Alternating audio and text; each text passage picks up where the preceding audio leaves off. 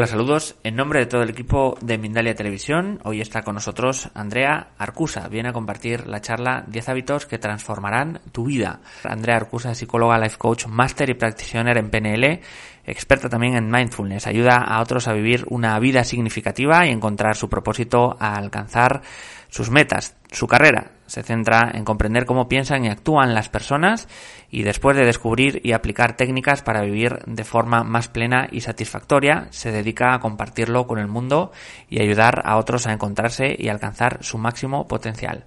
Antes queremos contarte que Mindalia.com es una organización sin ánimo de lucro y si quieres colaborar con nosotros puedes dejar un me gusta en este vídeo, también suscribirte a nuestro canal o bien hacernos una donación mediante nuestra cuenta de PayPal que encontrarás en la descripción escrita justo debajo del vídeo o si estás en directo a través del botón Super Chat. Queremos también informaros del nuevo Congreso Mundial Colombia Espiritual que organiza Mindalia.com. Te invitamos por ello a ver el vídeo que hemos preparado para ti. Mindalia.com te invita a ser parte de Colombia Espiritual, el Congreso Virtual Internacional organizado por Mindalia y que tendrá lugar los días 24, 25 y 26 de abril del 2020. Si eres especialista colombiano, puedes participar desde cualquier lugar del mundo de forma virtual, realizando conferencias, talleres y consultas privadas para la difusión de la espiritualidad y la conciencia. Solicita más información al más 34 644 366 733 o escríbenos a colombiaespiritual.mindalia.com.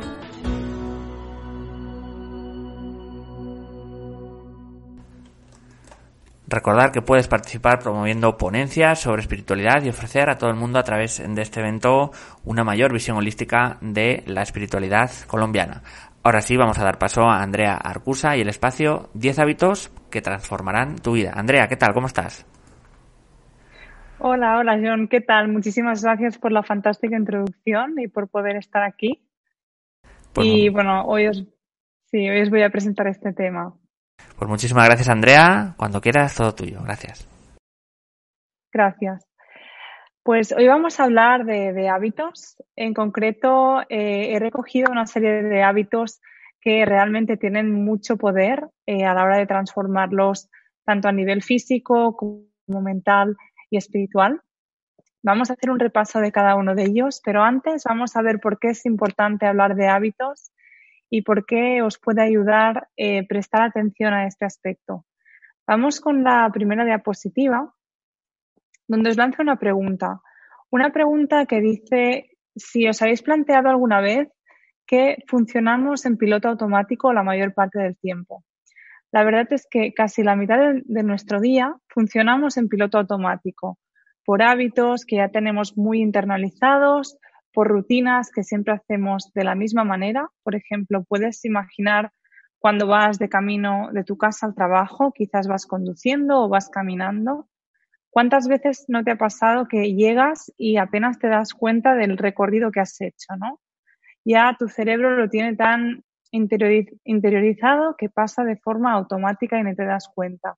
O, por ejemplo, cuando estás tomándote una ducha o un baño, muchas veces no te das ni cuenta de lo que haces porque ya surge de forma natural. Teniendo en cuenta de que la mayor parte del tiempo funcionamos en piloto automático, está bien pararnos a pensar cuáles son los hábitos, cuáles son las rutinas que seguimos y ver si estas realmente están contribuyendo a nuestro bienestar o por el contrario nos están haciendo dañar nuestra salud o descuidar aspectos que son importantes para nosotros. Te animo a que lo revises y a que decidas qué cosas puedes cambiar en tu rutina diaria para estar mucho más alineado o alineada a realmente lo que quieres conseguir. Hoy el objetivo es que yo te voy a presentar ya una serie de, hábitos, de rutinas saludables que para la mayoría de personas funcionan muy bien. Y además te voy a dar unos tips sobre cómo empezar. Concretamente veremos 10 y te animo a que puedas empezar a incorporar todas las que puedas en, tu rutina diaria para empezar a notar cambios muy positivos en todos los aspectos de tu vida. Perfecto, pues vamos ya con el primer hábito que os voy a explicar hoy, que os voy a presentar, ¿Qué es hacer ejercicio? Seguramente habéis escuchado hablar muchas veces de lo sano, que es hacer ejercicio, hacer deporte, y es verdad, es verdad, no solo a nivel físico, ¿no? Que tener el, el cuerpo saludable, estar en forma, sino también a nivel mental. El deporte tiene un, una gran potencia a nivel de, cómo transforma, ¿no? La forma en que nos sentimos, la forma en que pensamos, produce una serie de hormonas que realmente eh, son muy buenas ¿no? para, para, nuestro organismo, como por ejemplo la dopamina. Entonces, eh, no es necesario hacer muchas horas de deporte al día, pero sí tener una vida eh, con más movimiento, con más actividad.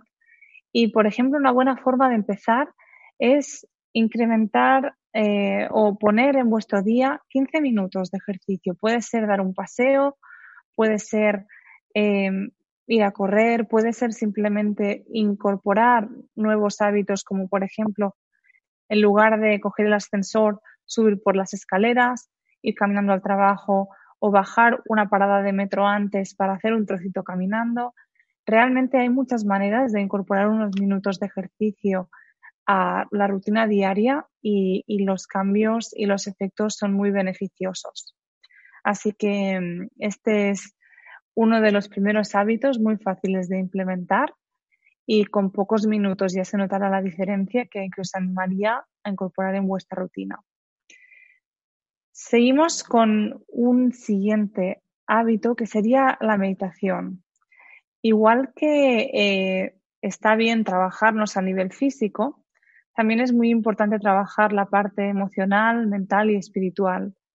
Y una de las formas eh, más efectivas de hacerlo es a través de la meditación. La meditación te va a ayudar en diferentes niveles. Primero,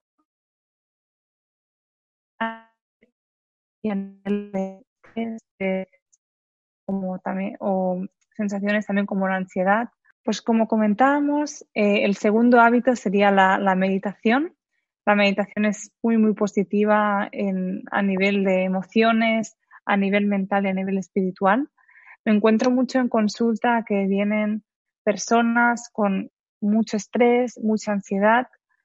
Uno de los mejores remedios que hay es meditar porque conseguimos calmar la mente, eh, estar mucho más conectados y eso hace que también nuestro cuerpo se relaje y deje de, deje de producir la respuesta de estrés. Pero además va mucho más allá, ¿no? O sea, una vez ya uno consigue realmente relajarse,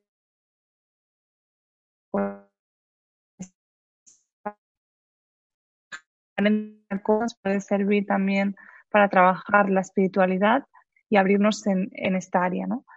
Entonces, os animo mucho a incorporar unos minutos de meditación, ya sea más para calmar síntomas físicos como ansiedad o estrés, para ganar foco en, en lo que son vuestros pensamientos y vuestra mente, o también para trabajar más en la esfera espiritual ¿no? y abriros más en, en este aspecto. No hace falta eh, saber mucho para empezar a meditar, no hace falta tener mucho tiempo, no hace falta irte a un retiro espiritual, puedes empezar simplemente en tu casa, tomándote cinco minutos al día, sentado o sentada en una silla, tomar respiraciones profundas, cerrar los ojos y, observarte, simplemente observarte. También hoy en día hay muchas aplicaciones de móvil, vídeos que se pueden encontrar por internet.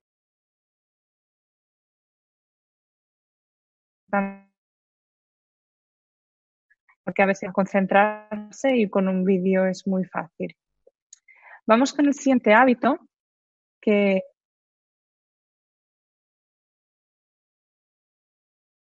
Perfecto, pues vamos con la diapositiva número 5, que es el tercer hábito que vamos a presentar hoy, que es a nivel de alimentación.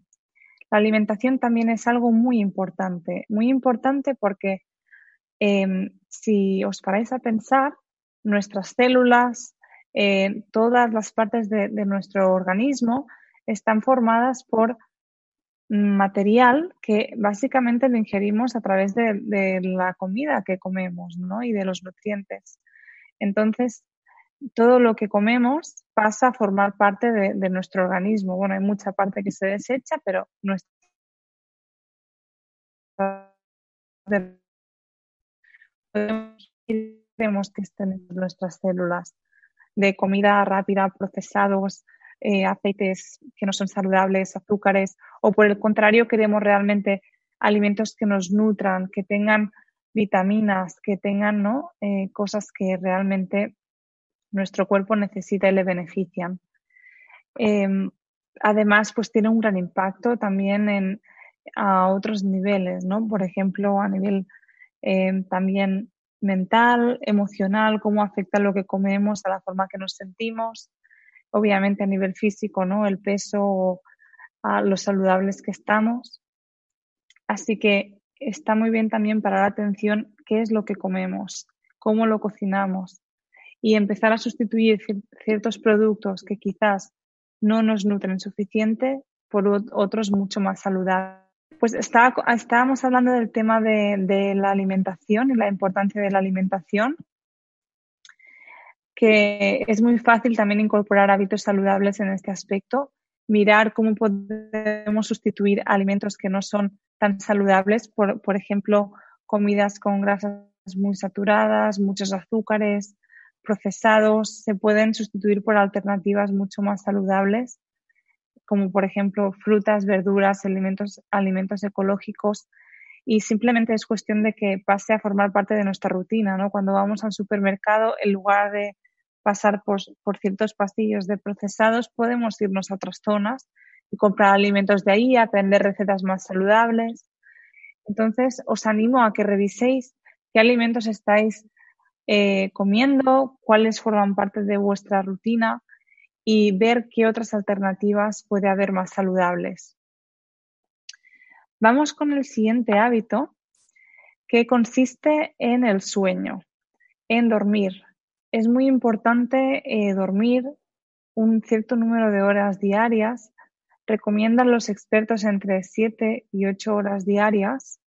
Me encuentro mucho también que eh, muchas personas acuden a mí diciendo, mira, es que yo duermo menos porque necesito más horas, eh, no me alcanzan, recorto horas de sueño y soy mucho más productivo, ¿no? Pero la verdad es que cuando lo miramos y si es algo a largo plazo, ¿no? Que pasas temporadas largas durmiendo poco, al final acaba repercutiendo a nivel de salud y a nivel de productividad, porque muchas veces no son las horas que eh, inviertes trabajando, sino la calidad de esas horas. Y si no uno no está descansado, no tiene la mente em, concentrada y puede poner foco, muchas veces pasas horas pero no eres productivo. Cuando se duermen las horas suficientes, eh, nuestro cerebro estructura la información, procesa las cosas, estamos mucho más frescos y también físicamente nos encontramos mejor. Entonces, eh, tener una buena rutina de sueño y unos hábitos saludables en relación al dormir es muy, muy importante. Y para empezar, ¿qué es lo que recomiendo? Intentar em, tener un horario y que más o menos intentes ser todos los días similar. Acostarte más o menos a la misma hora y levantarte más o menos a la misma hora. Intentar que sea un intervalo entre 7, 8 horas idealmente. También algunos consejos serían eh, intentar evitar exposición a pantallas de móviles, de televisión, durante las horas o los minutos más próximos a la hora de acostarse para evitar el insomnio. Las pantallas provocan em, los mismos efectos en nuestro cuerpo que la luz solar y es que nos activan y nos preparan para, para estar despiertos y frenan el, todo el círculo ¿no? de, de hormonas que regulan eh, el, el, dormir, ¿no? como por ejemplo la melatonina lo altera y hacen que no nos durmamos tan rápido. Entonces, eh, eh, recomendaría empezar por aquí, intentar fijar unos horarios de sueño de unas 7 u 8 horas y evitar la exposición a dispositivos justo antes de dormir. Vamos con el siguiente hábito, ah, en la diapositiva 7, que tiene más que ver con una actitud ante la vida y en este caso la actitud de gratitud.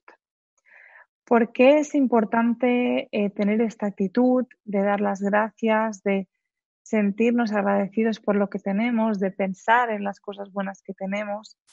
Es muy importante porque Si solo nos fijamos en lo que nos falta, en las cosas que tienen otras personas o en lo que querríamos ser, no somos tan capaces de apreciar y valorar lo que tenemos ahora. Y realmente no es más feliz el que más tiene, sino el que más valora lo que tiene. Hay gente que tiene muchísimas cosas, pero si sigues con el foco en necesito esto, otro, no es suficiente, el sentimiento de vacío seguirá estando. Entonces, practicar este hábito de agradecer, de valorar las cosas que tenemos, nos ayuda a ser mucho más felices, más plenos y también a tener mucha más abundancia en nuestra vida. Una buena forma de incorporarlo en nuestra rutina es, por ejemplo, a la noche antes de acostarnos, puede ser escribiendo, puede ser pensándolo. Em, en mi caso, personalmente recomiendo más escribir porque ayuda más a centrarse, pero también puede ser pensarlo mentalmente. Tres, cuatro cosas que agradeces de tu día.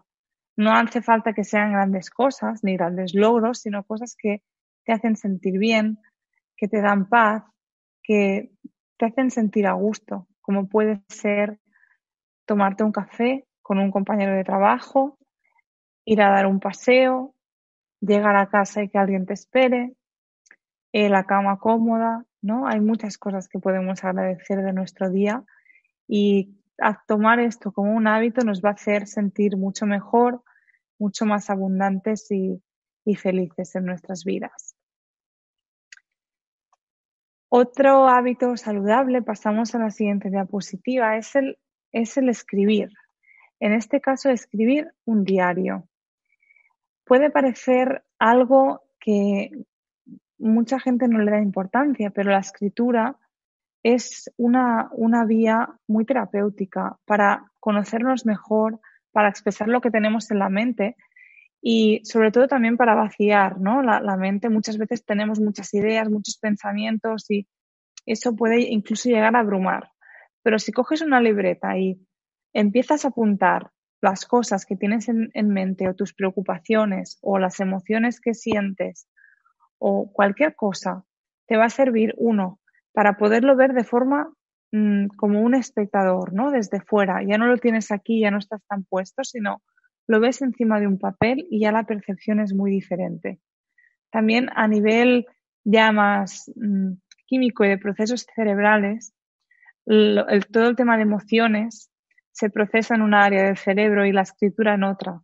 Cuando yo cambio mis pensamientos de una zona a otra a través de la escritura, soy capaz de percibirlo con menos emocionalidad, de una forma más racional y con lo cual también me siento menos, eh, digamos, arraigado a eso y me hace sufrir menos, si es, si en este caso, si fueran cosas que nos están preocupando.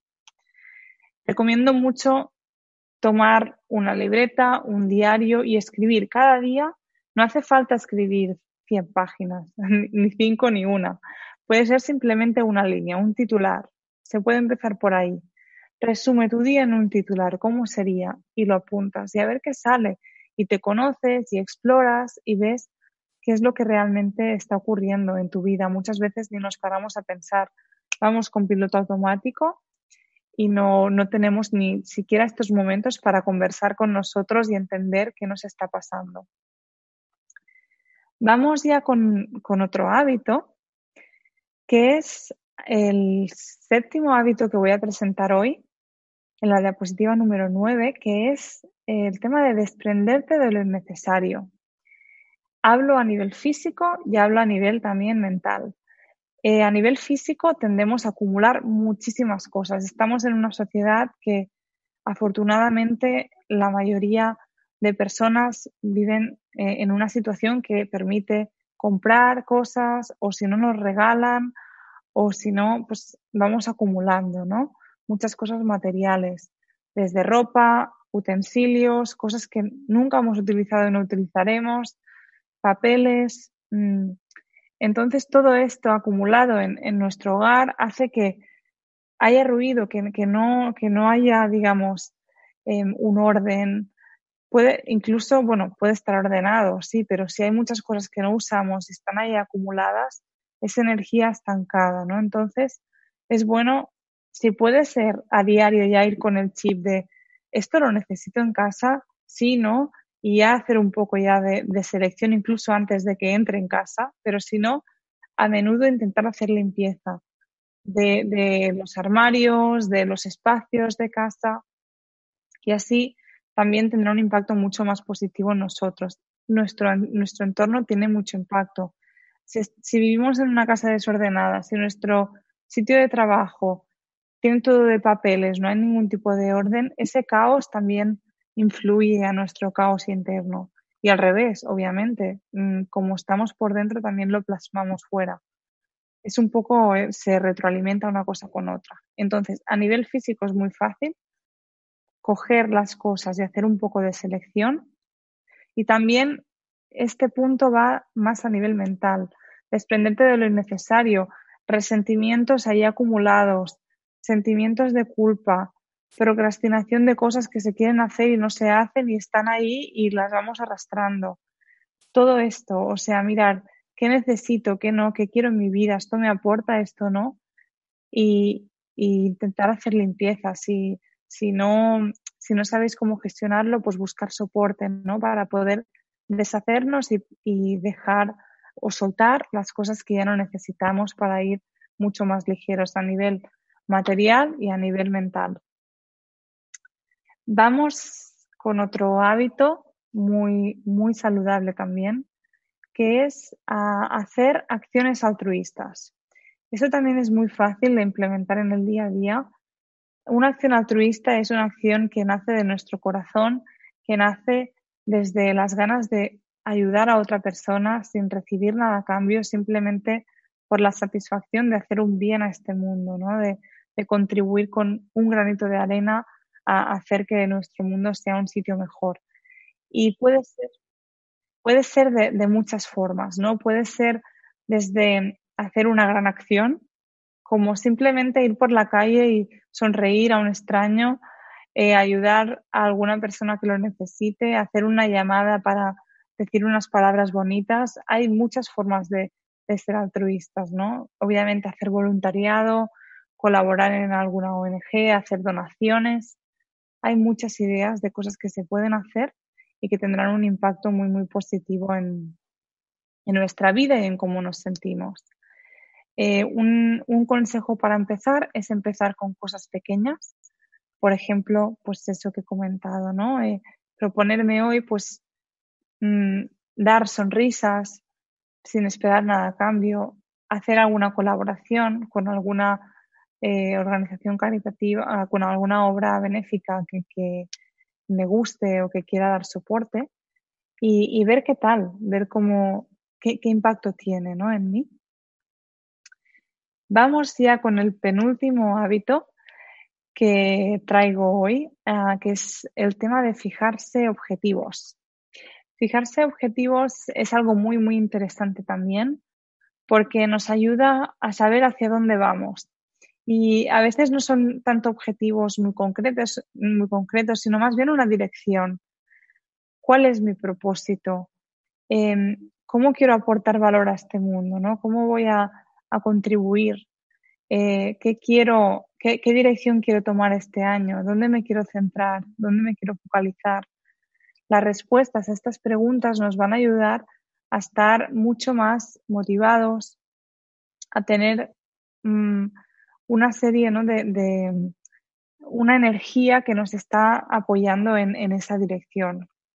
Entonces, está bien, de vez en cuando se, puede, se pueden fijar objetivos cada día, cada semana, pero recomiendo algo más grande, ¿no? Como una visión para este año, para los próximos años, hacia dónde me dirijo, qué quiero lograr, cómo quiero impactar a este mundo. No hace falta que sean grandes cosas, pero sí algo que nos motive y que, que nos mueva, ¿no? Que, que nazca de, de, nuestro corazón y eso dará mm, mucho más sentido a, lo que hagamos, porque luego todo puede girar en torno a, a eso, ¿no?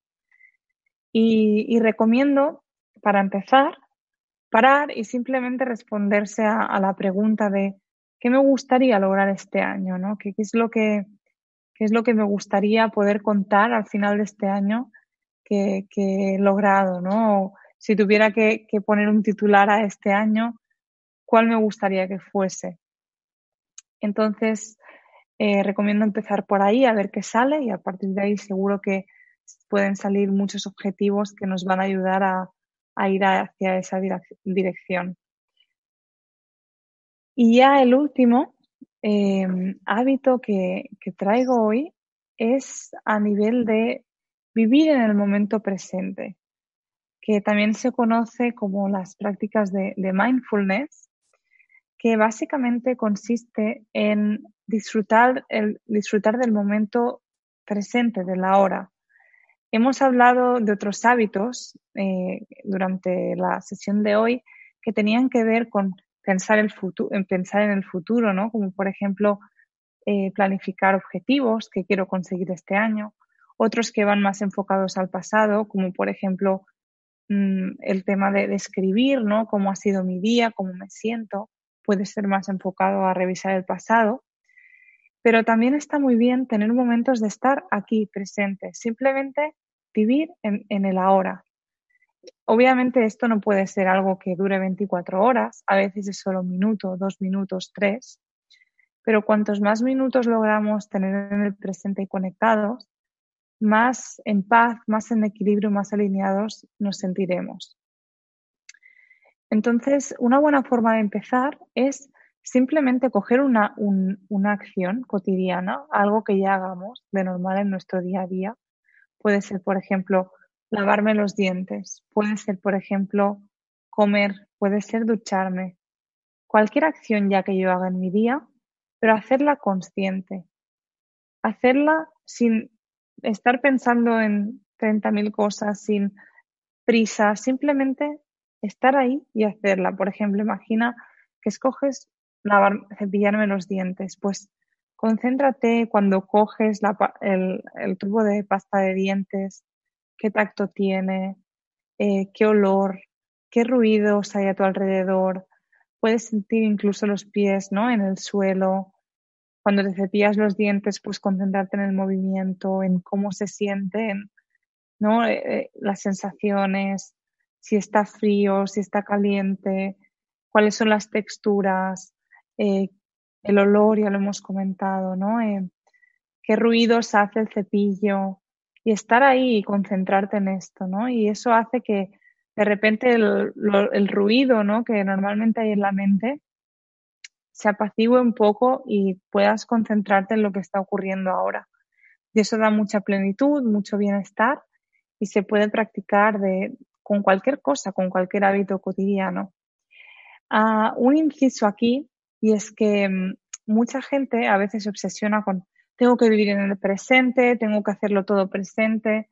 Está bien incorporar minutos presentes, pero eh, tampoco es realista esperar hacerlo todo consciente y 100% conectado, porque tenemos una mente que es muy poderosa, que tiene muchas capacidades de pensar en el futuro, de irse al pasado, de hacer conexiones, y es normal que, ocurra eso, ¿no? Que a veces hagas algo y tu mente vaya a mil por hora.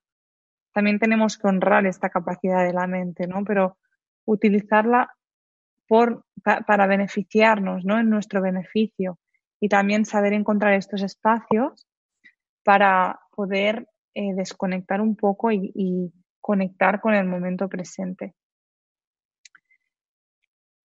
Vamos ya con la última eh, diapositiva y lo que quiero em, animarte en esta última diapositiva es que transformar tu vida es algo muy fácil, muy fácil. Y si logras transformar tus hábitos e incorporar hábitos como los, que hemos comentado en tu día a día, se van a automatizar, no te vas a dar cuenta de que los estás haciendo, pero van a tener un impacto muy grande porque unos minutos de cada una de estas cosas que tienen un impacto muy positivo a nivel físico, a nivel mental, a nivel emocional, espiritual, em, van, van realmente a producir cambios en ti. Y el esfuerzo que supone implementar estos hábitos es muy pequeño.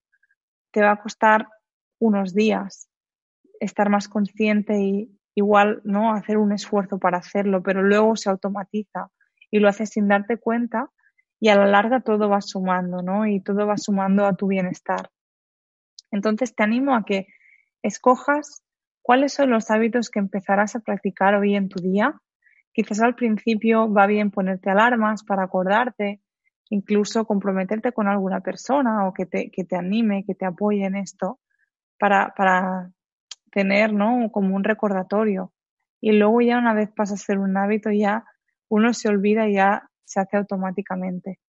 Todos estos hábitos, aparte de recomendarlos, ¿no? Y, y, todos los estudios que hay detrás y todas las evidencias que he visto, ¿no? Con mis clientes y pacientes, son hábitos que practico yo en mi día a día y que personalmente he podido ver cuál es, cuál es el impacto, ¿no? Y sé, hay muchos hábitos más fuera, pero comparto lo que sé que funciona, lo que yo practico, lo que yo vivo y lo que he podido realmente experimentar que tiene mucho, mucho, mucho impacto, eh, tanto a, corto como a medio y obviamente a, a, largo plazo.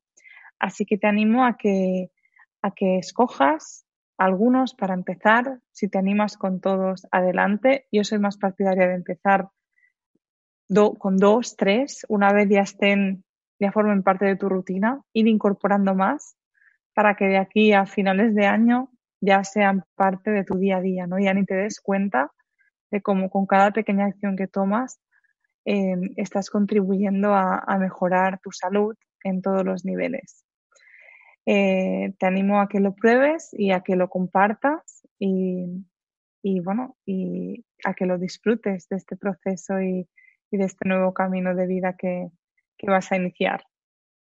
Pues muchísimas gracias Andrea. Vamos a, a, ir al turno de preguntas, pero antes de ello vamos a hacer un pequeño recordatorio y es que Mindalia Viajes te invita a realizar el viaje de tu vida.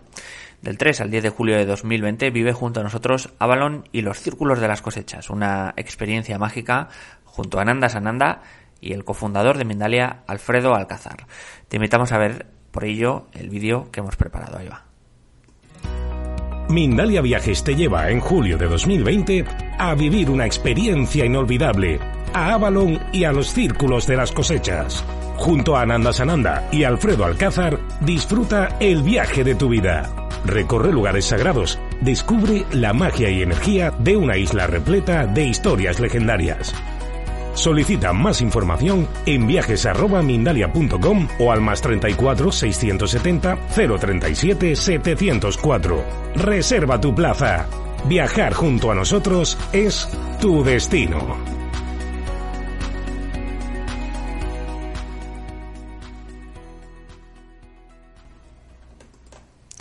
Recordar eh, que podéis obtener más información de Mindalia Viajes entrando en nuestra web www.mindalia.com. Eh, también está apareciendo aquí ahora un rótulo con un email y un teléfono de contacto para esto es, ¿no? Para que obtengáis toda la información de estos viajes. Muchísimas eh, gracias Andrea de nuevo y vamos ahora sí a ir eh, con las eh, preguntas. Nos dice Macarena de Argentina. ¿Qué pasa con los hábitos de los niños? Y también nos dice, ¿y de los adultos mayores que ya tienen hábitos adquiridos de toda su vida? Muchas gracias Macarena por, tu pregunta. Uh, en relación a los niños, realmente es muy, muy fácil con ellos. Eh, quizás uh, ellos no, ven tanto el valor, pero sí que son mucho más moldeables y nosotros como padres podemos ser una gran referencia. Así que si ellos ven de ti, o bueno, como padres o como adultos en general, ¿no? Si ven cosas que los adultos hacen, son un referente para ellos, ¿no? Entonces lo van a adquirir muy rápido y, y realmente es mucho más fácil que puedan adoptarlos en su rutina de una persona adulta que ya tiene, ¿no? Pues sus hábitos creados. Así que con los niños yo creo que es mucho más fácil. Con las personas eh, mayores también, o sea, si ellos ven el beneficio y si tienen un soporte y una guía y un ejemplo de cómo hacerlo, obviamente también lo pueden cambiar, ¿no? Al final es ver el valor que te aporta entenderlo, practicarlo y, y, ver el impacto que tiene. Y una vez ves que realmente te funciona, es que ya deseas, ¿no? Seguirlo teniendo en tu vida. Madel de Ecuador nos dice, ¿por qué tengo sentimientos de culpa cuando me van a dar un ascenso en el trabajo? Siento que no lo merezco y me afecta lo que digan los demás. ¿Cómo puedo cambiar esta actitud? Gracias. Vale, Mabel, sentimientos de culpa. Normalmente el sentimiento de culpa, bueno, eso se va un poco del tema de hoy, pero te respondo eh, con, algo para que luego, luego puedas seguir explorando.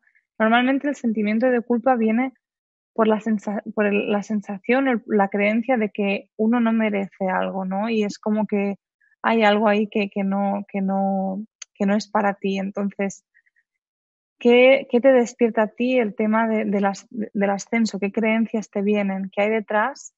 Porque algunas ideas o alguna percepción de esta situación te está haciendo sentir o tener la sensación de que quizá no eres merecedora o de que algo ahí no, no está siendo como tú eh, crees que debería ser para ti.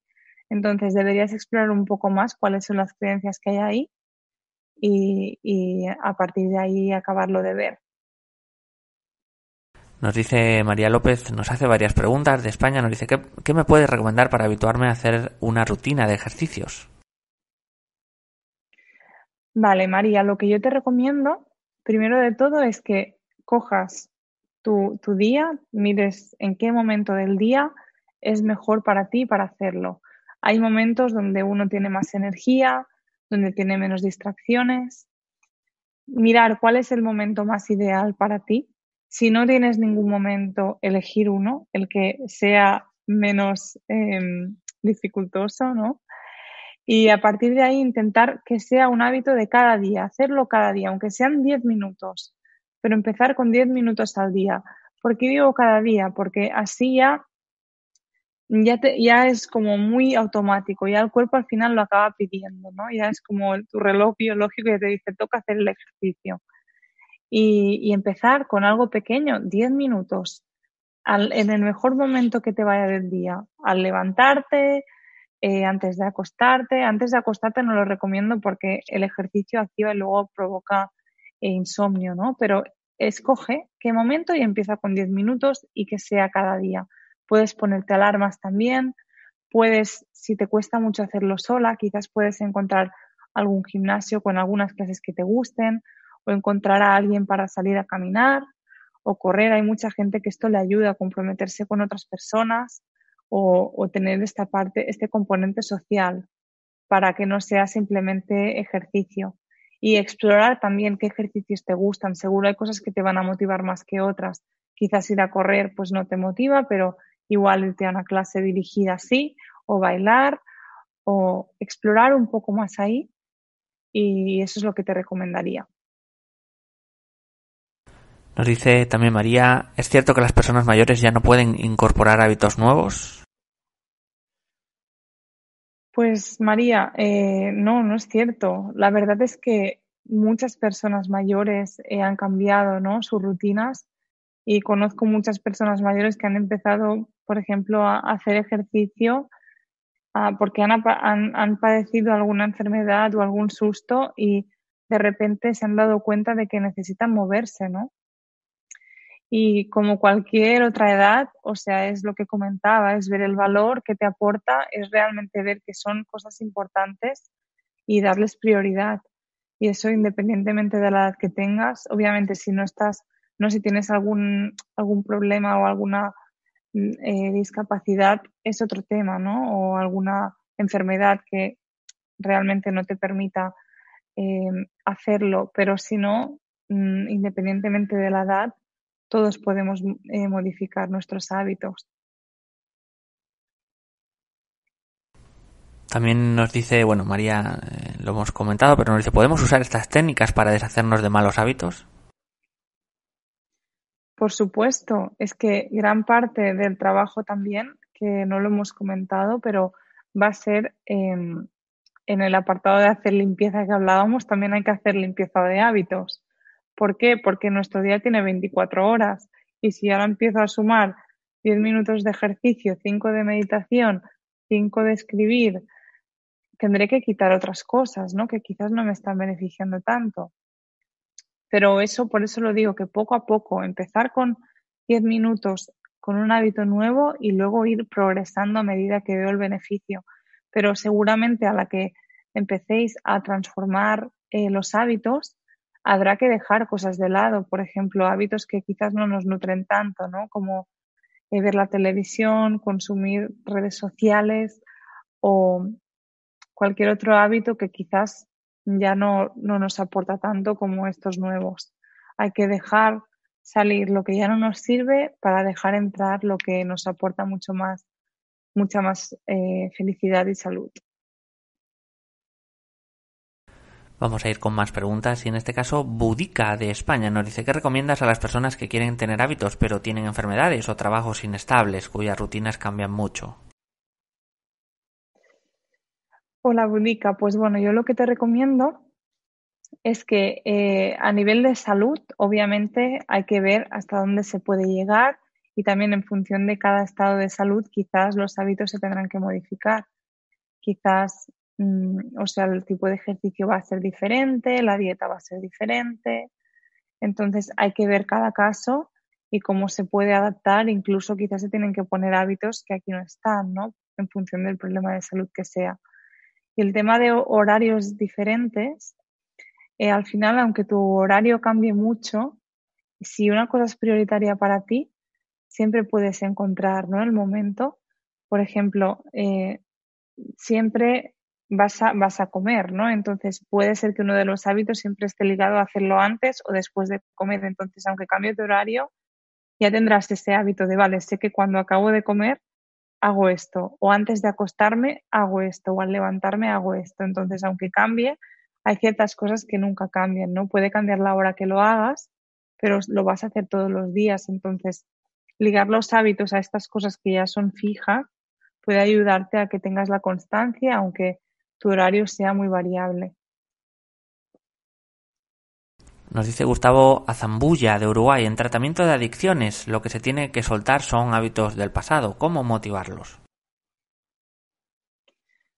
Sí, Gustavo, claro. Eh, cuando hay adicciones, normalmente em, hay ciertas circunstancias o personas, contextos, momentos que fomentan ¿no? Eh, el volver a, consumir o de repente porque la mente asocia cosas, ¿no? Y si siempre hemos hecho un consumo en ciertas circunstancias, volverte a exponer mm, puede ser que vuelvan, vuelva a despertarte, ¿no? Ese deseo. Entonces, claro, en ese tema sí que está bien incluso romper más, ¿no? Con, con todos los hábitos e incluso frecuentar sitios, lugares diferentes, hacer actividades diferentes construir realmente otra rutina para que nos ayude incluso a, dejar ¿no? todas las asociaciones que teníamos en el pasado y a empezar desde cero. O sea, en caso de adicciones aún es más recomendable revisar esto y ir más allá, ¿no? Incluso a nivel de lo que hablaba, de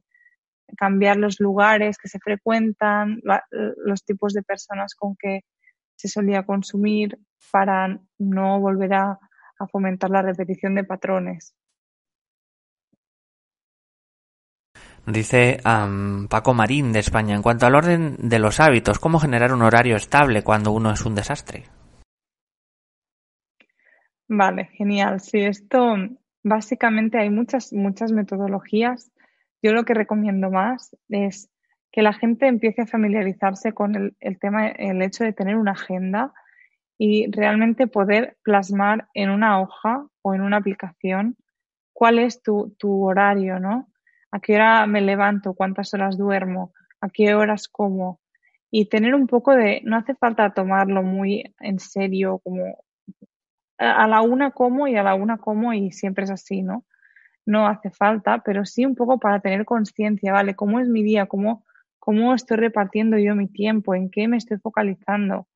¿En, en qué invierto ¿no? mi, mi tiempo y energía?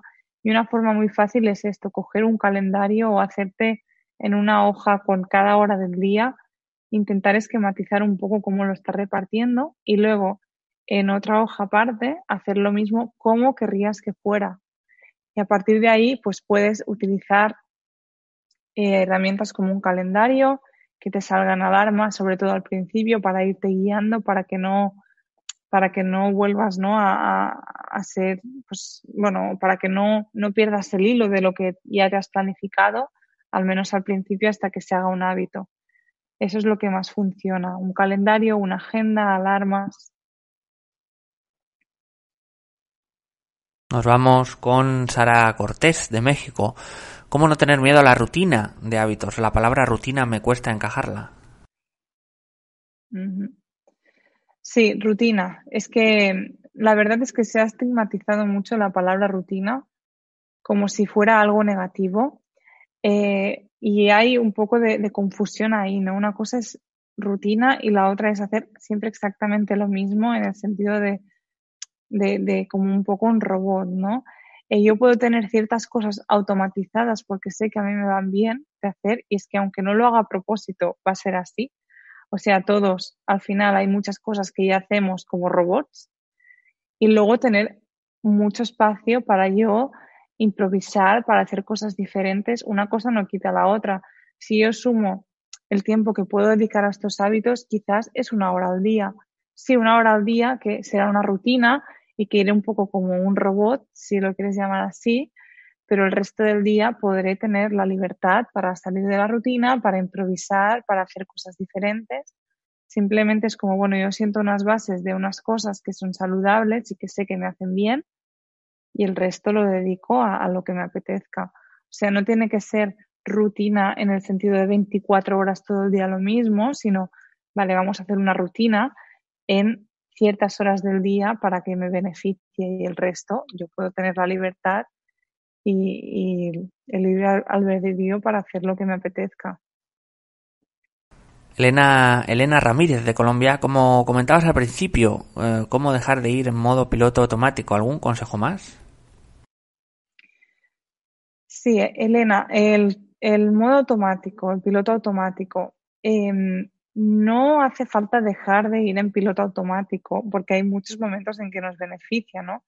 Imaginaros que al conducir yo tuviera que estar como el primer día que, cogí un coche, ¿no? O sea, pendiente de todo, eh, a ver cómo lo hago y es que no tendría recursos para nada, simplemente estoy concentrada con eso y en cambio es en cierto modo es positivo, ¿no? Yo ahora puedo conducir, puedo estar hablando, puedo llamar eh, por teléfono con, con el Bluetooth, eh, puedo, no sé, ¿no? Hacer más cosas a la vez. Puedo estar escuchando un audiolibro y, y puedo hacer más cosas. En cambio, si no tuviera el piloto automático, pues mm, es que ese tiempo simplemente lo dedicaría a conducir. Y la mente lo hace para beneficiarnos, ¿no? Para liberar recursos que no necesito porque ya es como tan sistemático que ya no necesito estar 100% con eso, sino que puedo dedicarme a otras cosas. Dicho esto, que no es malo el piloto automático, simplemente es una estrategia de la mente para ayudarnos. La forma para no perderte, digamos, momentos que sí que quieres vivir y estar presente, es utilizando técnicas de mindfulness, que es lo que comentábamos en el último hábito, que es tú conscientemente poner mucha atención en lo que estás haciendo. Si te comes un plato de ensalada, pues estar muy presente ahí, ¿no? Y fijarte, pues, en, en los brotes, cuando coges el tenedor, qué tacto tiene el tenedor, cuando masticas, cómo se mueven los dientes, qué ruido hace, qué temperatura hay en la sala, a qué huele. Un poco tú, eh, con todos los sentidos, intentar estar presente. Obviamente eso al principio hay que hacerlo, o sea, estar muy concentrado, igual que cuando aprendíamos a conducir. Luego ya una vez lo has hecho, se vuelve muy fácil, ¿no? De repente decir, vale, me conecto con esta situación y la hago muy presente. Entonces, bueno, eso es lo que diría, ¿no? Utilizando técnicas de mindfulness. Y nos dice también José Luis Campos desde España, en cuanto a la meditación, me suelo dormir, ¿qué hacer para que no ocurra esto? Sí, es muy habitual dormirse cuando uno intenta meditar. Eh, hay varias cosas. Primero, eh, la hora en que se hace. Claro, si yo la hago justo antes de acostarme, es muy fácil de que me duerma.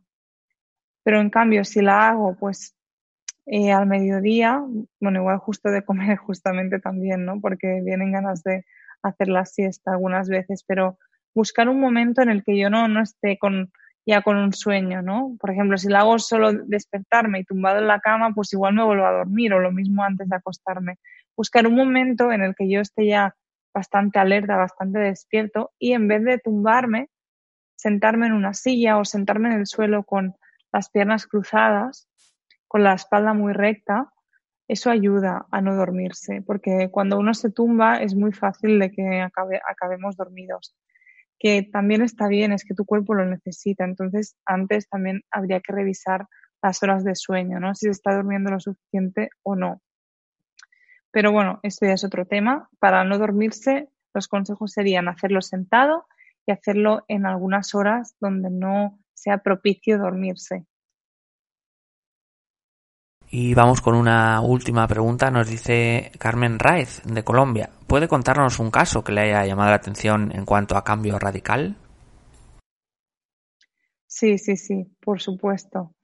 Eh, muchas de las personas, ¿no? que sobre todo los que acuden para eh, hacer eh, procesos de coaching, hay transformaciones espectaculares, ¿no? Sobre todo cuando em, empiezan a incorporar hábitos como el ejercicio, la dieta saludable, la meditación, porque reducen el estrés, ya es que la cara es otra. Eh, obviamente a nivel físico, cuando uno empieza a practicar ejercicio, si no practicaba, también hay cambios muy, muy evidentes. Y la nutrición igual, ¿no? Cómo cambia la piel, cómo cambia cómo se sienten. En mi caso, los cambios, aparte de físicos, son muy de, cómo se sienten, ¿no? Y, y cómo son, cómo se relacionan con el mundo cómo superan miedos, inseguridades que muchas venían ¿no? de, esta falta de conexión y, de aceptación de uno mismo que trabajando los hábitos se, se modifica. Y sí, mucho. O sea, he visto, por ejemplo, gente que no hacía nada, nada, nada de ejercicio, em, acabar corriendo maratones, gente muy, muy tímida, con mucha ansiedad, convertirse en alguien mucho más sereno, ¿no? Que puedes disfrutar mucho más de la vida, tener relaciones más placenteras. Los cambios son muchos y muchas veces es muy a corto plazo. O sea, en función de, de lo que realmente, o sea, si coges justo un hábito que es lo que necesitabas, los cambios es que se pueden ver en semanas. Nos entra también una última pregunta de Gloria Zárate. Nos dice, ¿cómo tener más fuerza de voluntad para hacer lo que propongo desde Colombia? Vale, Gloria. Eh, a ver, hay varias formas. Lo primero, como he comentado, o sea, intentar ya decidir cuándo lo vas a hacer, en qué momento del día. Puedes utilizar alarmas en el móvil para acordarte, puedes comprometerte con otras personas si eso crees que te puede ayudar. El soporte de la familia también es muy importante, sobre todo en cambios de hábitos, como por ejemplo el hacer limpieza ¿no? en, en el hogar, el cambiar los hábitos alimenticios, el tener momentos de espacio, por ejemplo, para eh, meditar. Hay muchos que el apoyo va muy bien.